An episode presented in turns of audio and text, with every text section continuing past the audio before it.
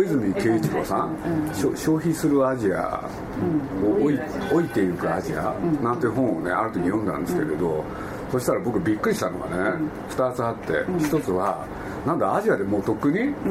少子高齢化は始まってるんだっていう。知らなかったんですよ、まあ、階層格差大きいですけどね、うん、日本はおしなべて。ただ僕なんか本当偏見があって本当自分でもね、うん、反省したんですけれど、うん、アジアっていうと農業？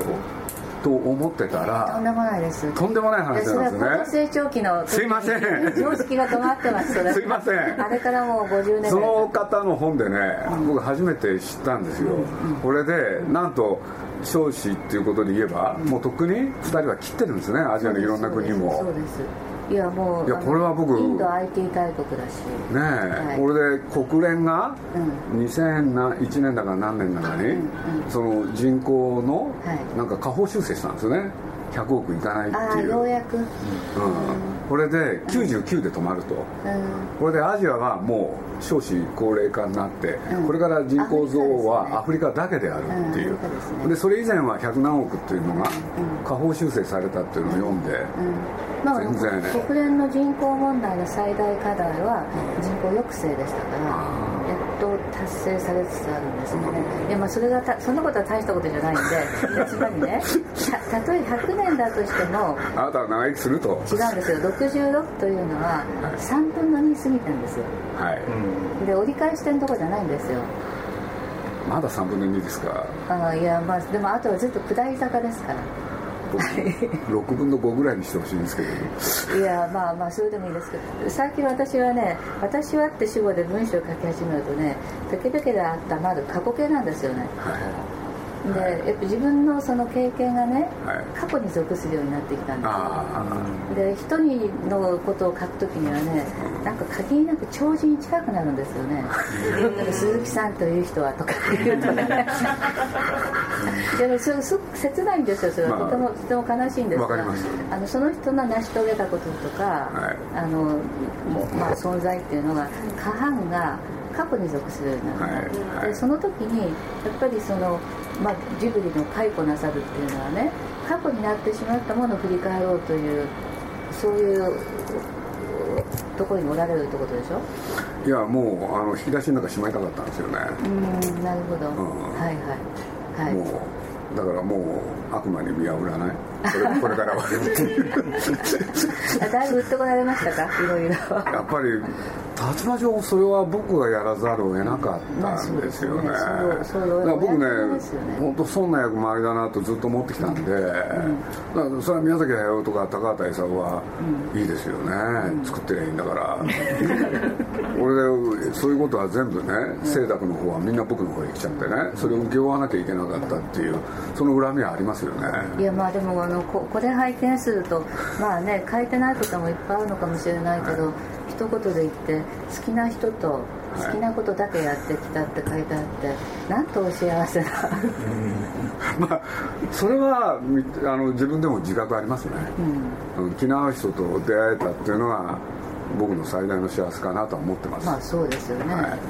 い、でまああの「仕事道楽」ってタイトルなかなかいいなと思ってねあの私はね自分がやってきたことはね学問極道いろんなとこ書いてらっしゃいますね。もうもう本当にあの世のため人のためじゃなくて自分がすっきりしたいがためだけの極道だと思ってきたので、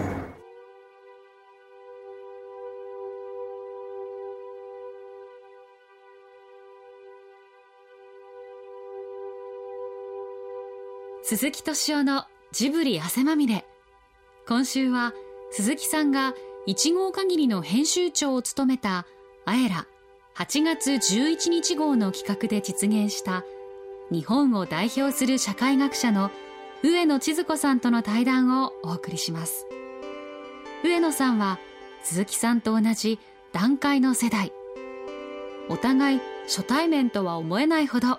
熱く深く多岐にわたり3時間近くのトークバトル。鈴木さん曰くあまりに面白いので3週にわたって放送したいということで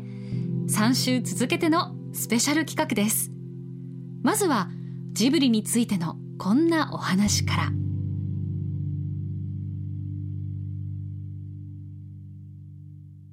さんのねあのものの、えっと、そんな忠実なあの、はい、読者ではないんですが、うん、ナウシカが出てきた時にね、あのこれの原作にあたるものがあるっていうと教えてくれた人がいて「あのシュラの旅」っていう漫画ですよね、あれが、まあ、原点ですか？でね私あの時にね何感じたかっていうとねものすごく濃厚なねあの週末感そうですね。なんですよ。おっしゃる通りですね、うん、でそのその週末感が一番よく出てるのがナウシカですよね。であのそれそれでまああのそういう人がああいうアニメたくさん作ってきてでそれでねあのただねあのアニメってまあ一応子供向けジャンルですよね。でそれから考えるとねそのジャンルの持っている制約っていうか宿命があって破局は描けないわけじゃないですか。どうしても。最後に救いがなければならないそのあれだけ色濃い週末感を持った方がねそれをどんな風にしてやりくりしてこられたのかなっていうねっていうのはとても興味があるんですけどね、うん、面白い視点ですね。ああそうですか。誰もおっしゃいませんか、うんあの言いかけて、はい、なんか途中で止まるっていうんですかね。どういうふうにしてきたのかっていうことについて尋ねられたことは僕の知る限りいないですよねああそうですか、うん、あの非常にペシミスティックな人で、はい、最初会った時からそうですよね、はいはい、全てのものに諦めがあるし、はいはい、でまあそれが露骨に出たのが、はい、あの今のナウシカだと思うんですけどね、ただ彼を救ったのは、この彼の得意なことですよね、はい、というのは何かって言ったらなんつったって絵を描くのが得意でしょ、はい、しかも対象は子供だったじゃないですか、はいはい、そうこれがね僕はおそらくね、はい、彼っていう人のバランスを取らせるのにすごい大きなことだったんじゃないかなって気がするんですよ、まあまあそれはあのジャンルの制約でありだジャンルの宿命ですよね、うん、でも何しろ宿命が彼を救ったっていうのはあるかもしれません、ね、あのだってアニメーションってやっぱり本来子供のものだから、うん。うんうん、子供に対しては絶望を語ってはいけないじゃないですか、そうなんです。どっかでハッピーエンドにしないとね。希望を語らなきゃいけないじゃないですかでその希望を語る一方で、自分がねどこまでも落ち込んでいけるっていう、そういうバランスを作ったんじゃないですか、ね、と僕は思ってるんですけどね。おなるほどね、うん、目次録的と言っていいぐらいの終末感なんですけどで段階世代はね、はい、あの根拠のない楽天性をね あれはそれはもうご指摘通りですよ。で理由がないんですよ。そういう時代に生まれて育っちゃったから、はい、この間それを読んでね、うん、まさにあ俺もそうだ俺そうだなって思わされました。世の中っていうのは時間が経てば今より必ず良くなるというね、根拠のない楽天性を持ってたのがこれがまあぺしゃんこになっちゃったのが3.11なんですが、まあ、それはちょっと置いといて、はい、あのその次の世代ですよね、はい、私の下の世代あのオウム世代でオウムにあれだけこう引き込まれるっていうのがそうでね。でなきゃそうならないですよね。そうですね。身体化してるってのは面白いですね、うんうん宮崎さんは私たち少し上、ね、そうです。8歳上です。そうですね。まあそれと戦争中に生まれてる。昭和16年ですね。ですよね。だからその戦時下の記憶のある方あります。ですよね、うん、でそれは私たちは全くないんでただその次に来た人たちが全くその戦戦争中の記憶がないにもかかわらずあのあれだけの終末感を持ってで登場してきちゃったわけですよねでそれで現実にはナウシカはいないんですよね、はい、現実にナナウシカはとてもオウムなんか止めてくれないんで。ナウシカっていうのは危険だったんですか？何ですか？危険。あの幻想というか夢というか。いやそれでもう一つやっぱあのその中でなぜナウシカだったのかって考えたらねあのもうあの座談会ななさったのかな斎藤玉樹さんとかと。あなくなあなくなっちゃったのあれ玉樹が何言うかってもう分かってるけどさ。聞かなくても分かってるけどあのまあ戦闘美少女ですよね、はい、であのなあれあれがなぜ少女なのかっていうのとそれとねあの宮崎さんのまあ、いくつかその「千と千尋」とかねあの見てもね出てくる女がねあの少女かばあさんなんですよね、はい、真ん中がいない、よくご覧になってんじゃないですかいやいやいやないくつか指折り数えるぐらいです。あの30年単年に見てきてない、はい、あのいやこんなこんな話をしなきゃいけない立場になると夢にも思わないんでそう思って見てないんでただのただの一視聴者ですから。だからその性的な存在としての女が登場しなくて性的存在になる前の少女とだから所長が来たらアウトですよね、私魔女の宅急便のあれ書けって言われて。でやっぱり所長がやっぱり一番の節目で所長前しか描けないっていうのがまああのの限界ですよね、でそれで今度終わった上がった女、上がった女お母さんですよ。ばあさん、まあ、お母さんはまあまああの非性的な存在ですから、はい。だからまあ日本人ってでも結婚するとね自分の女房のことをお母さんって言うじゃないですか。うん、まあだからあの真ん中の娘さんがいないんですよ、うん、そういうふうにしちゃうんですよね。母さんってだって宮崎駿なんかもね自分の女房のことをね僕の目の前でもお母さんってやってますよね、まあ、日本の男はみんなそうです。みんなそうですよね。いやだからそうやってあの女を脱性化するわけでしょそうそうそうそれそれで安全な関係に持ち込むわけですよね、う。ん、ナウシカなんていうのもね、うん、あの絵を僕なんか見てて、うん、あれ少女でありながらお母さんですよね。ああそうなんです体験がそうですよ。だから少女とおばさんです。そうです、まあ、おばさんですね。はいもう特にもう本当に落ち込んでなかなか私がその後回復できないのはやっぱり3.11なんですけどね。でこんな世の中に誰がしたって、まあ、私たちは言ってきたわけですよね長い間ね。で気に入らねえとか親父うぜえとか言って石投げてきたわけですがで考えてみたら今度はこっちがそう言われてもう言い訳できない立場に立たされてるわけじゃないですか。ちょっとそこに本があるんですけどね。そのこのこのこの本が、まあ、今の特にまあ若い女の子たちがねこれから出てくる世間社会って考えたら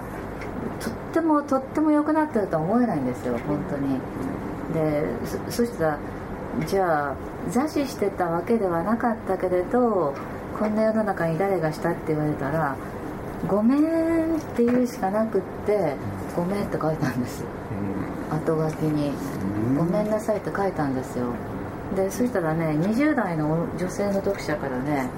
あのお手紙いただいて感想いただいてで電車の中で読んでて後書きまで来たらあの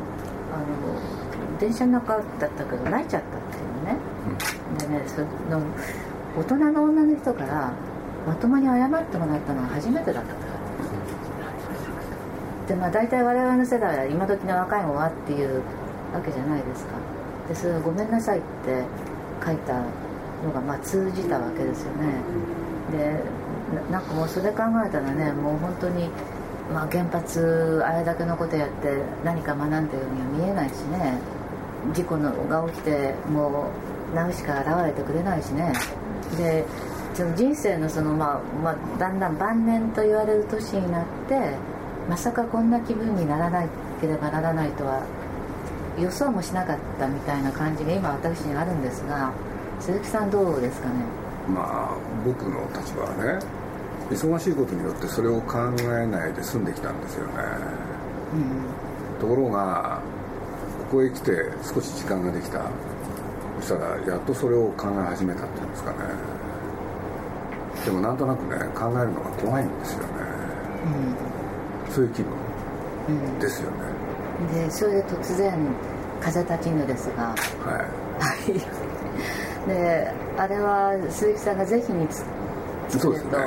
おっしゃって、ねはい、で、まあ、宮崎さんがもう最後の長編のつもりで、まあ、作られて。でそれでまあ一番最後にもう破壊の跡が現れるわけですよね、はい、その破壊をあの誰も食い止めることができなかったわけですね。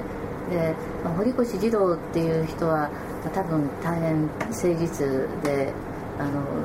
まあま、真面目な言い方なんだろうけどもあのちょちょっとまあこういう言い方するとちょっとまああの誤解招くかもしれませんがあの善意のアイヒマン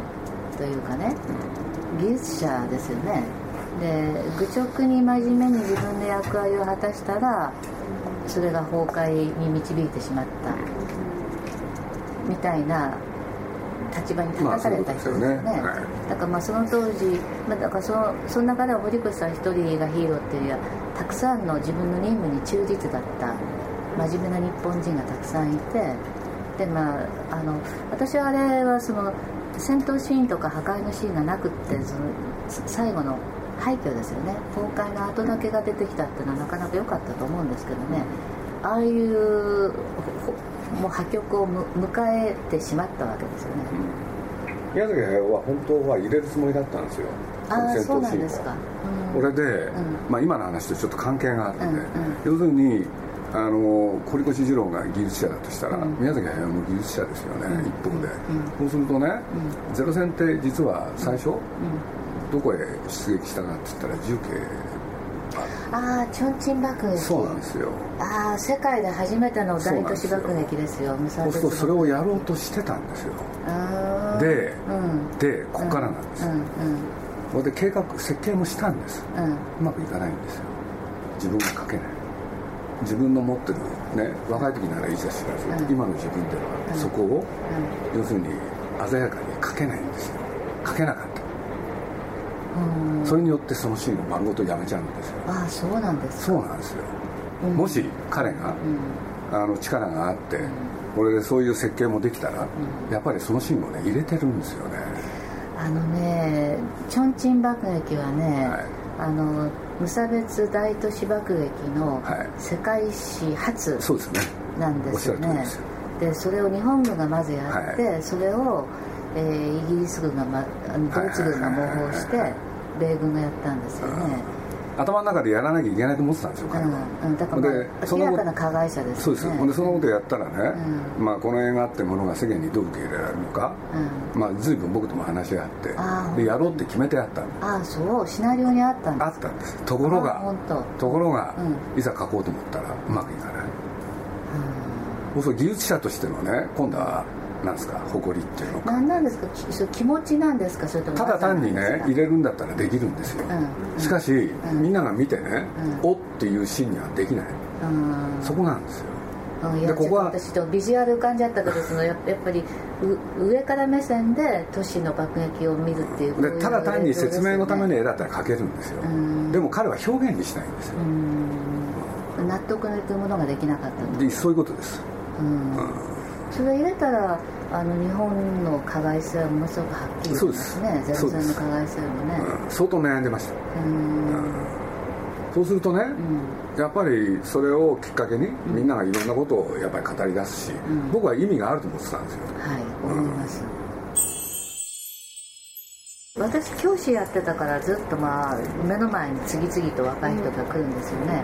でなんかやっぱね90年代あたりからねあの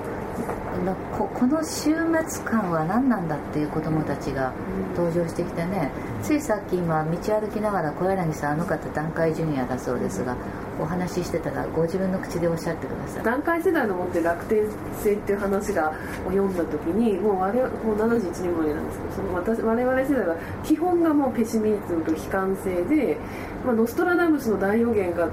あの小学校の時に大流行りして自分たちは大人になる前に世界は終わるって思って生きてきた。でそういう言説って割と頭のいい男の子たちの方が真に受けるんですけど基本的にだから東博樹さんも北田明宏さんも自分は大人になる前に世界が終わると思って今まで生きて多分来たんだろうなと思って、ね、それって戦時下の子供と同じですよね。自分の寿命が二十歳だと思ってる男の子たちとか。ただその終末感を段階ジュニアが持った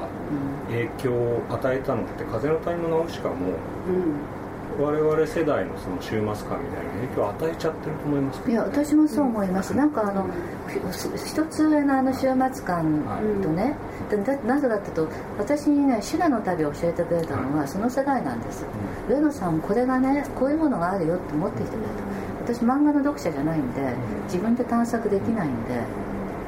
でびっくりしたんですよね。えー、宮崎さんのこれが原点なのかと、うん。でもやっぱり私はナウシカははこう小学生の時に読んでその世界のが終わってももう生きていく方法はまああるんだなっていうこうあのガスマスクみたいにつけてでも生きていく方法があるというかそういう不自由な終わりいやそれから考えたらねあの例えば政治の世界でどういう人がいたかって考えたらあの段階世代のね政治家って言ったらあの菅さんと鳩山？であっという間に消えたんですよね、本当に。ね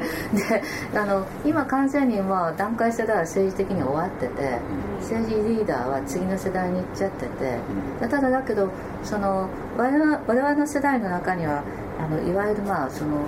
良心的なそのえ知識人と言われる人たちもう少し上なのかな？例えば、まあ、あの高木仁三郎さんとかね。あのそれから、まあ、ウイジュンさん？サーシュさん？ウイジュンさんとかサーシュ佐藤さんとか。みんな上なのかな？段階より上ですよね。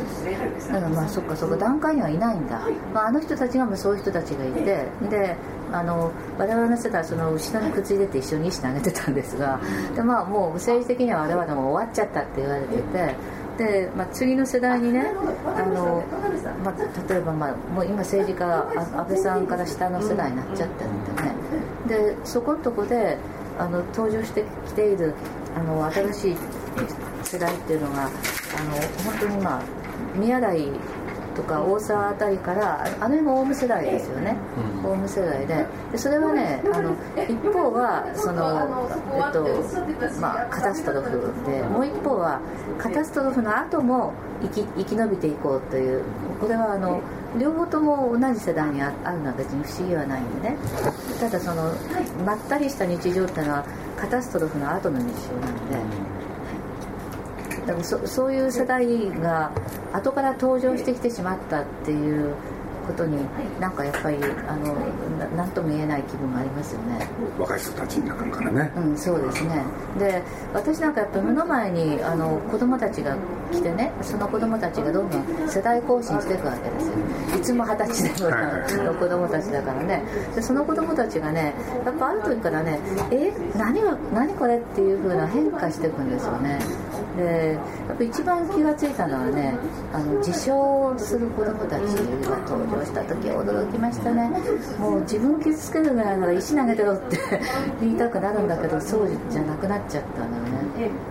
でもそういう子供たちにナウシカが影響を与えたってこういう証言聞くとどんな気分がなる？なんかしんどいですよね、うん、まあでも多分あの時代と共振したからね、うん、あれだけやっぱり巨大なあの広がり持ったんだと思うんですけど。ねずっと気になってたんですよね、うん、なんか子供に与えられるもので戦いっていうのがテーマになってるじゃないですか、うん、そう目的さえよければ戦っていいのかっていうね、はい、でそのことに対して僕ね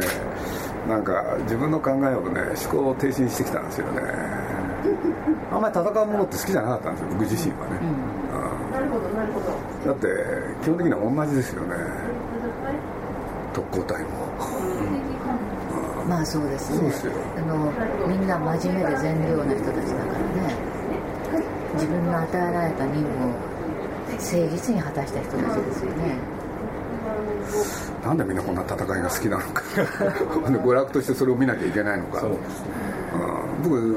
自分の個人的質で言うとね、うん、実は興味ないんですよ、うん、っていうのがむしろ嫌い、うん、だからでしょうね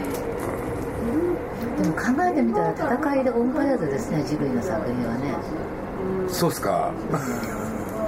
いや紅の豚もそうだったしでもあれあのもののけは戦いですよね。そうなんですよ、ね、生き延びるための戦いですからね。まあ宮宮崎駿は好きなんでしょうね最初のアイデアはみんな宮崎さんそうですね。だってただ、うん、ものけなんかはね、うん、僕やろうって言ったんですよね。だって風立ちぬだってまあ無理やり押し切ったみたいなまあそうですね。書いてありましたね。日本の敗戦についてはどうしても一つ作っとく必要があると思われた。それはそう思いましたね、うん、でそれはでもやっぱり思考停止じゃなくってどっかでやっぱりこう歴史的責任を果たそうとかって気持ちがおありでした？ほんのちょっとね。あそう。いやちょっとでいいんです別に。たくさんいります。たくさんあると鬱陶しいだけなんで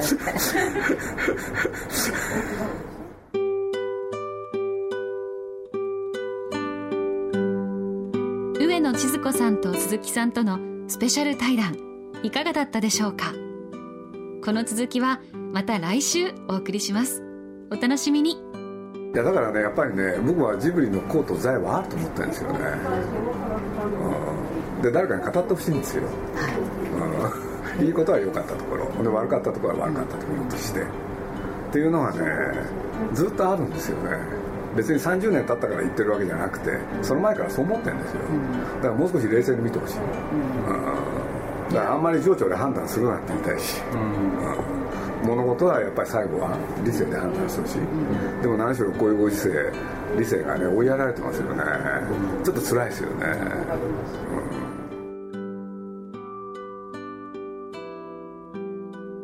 鈴木敏夫のジブリ汗まみれ。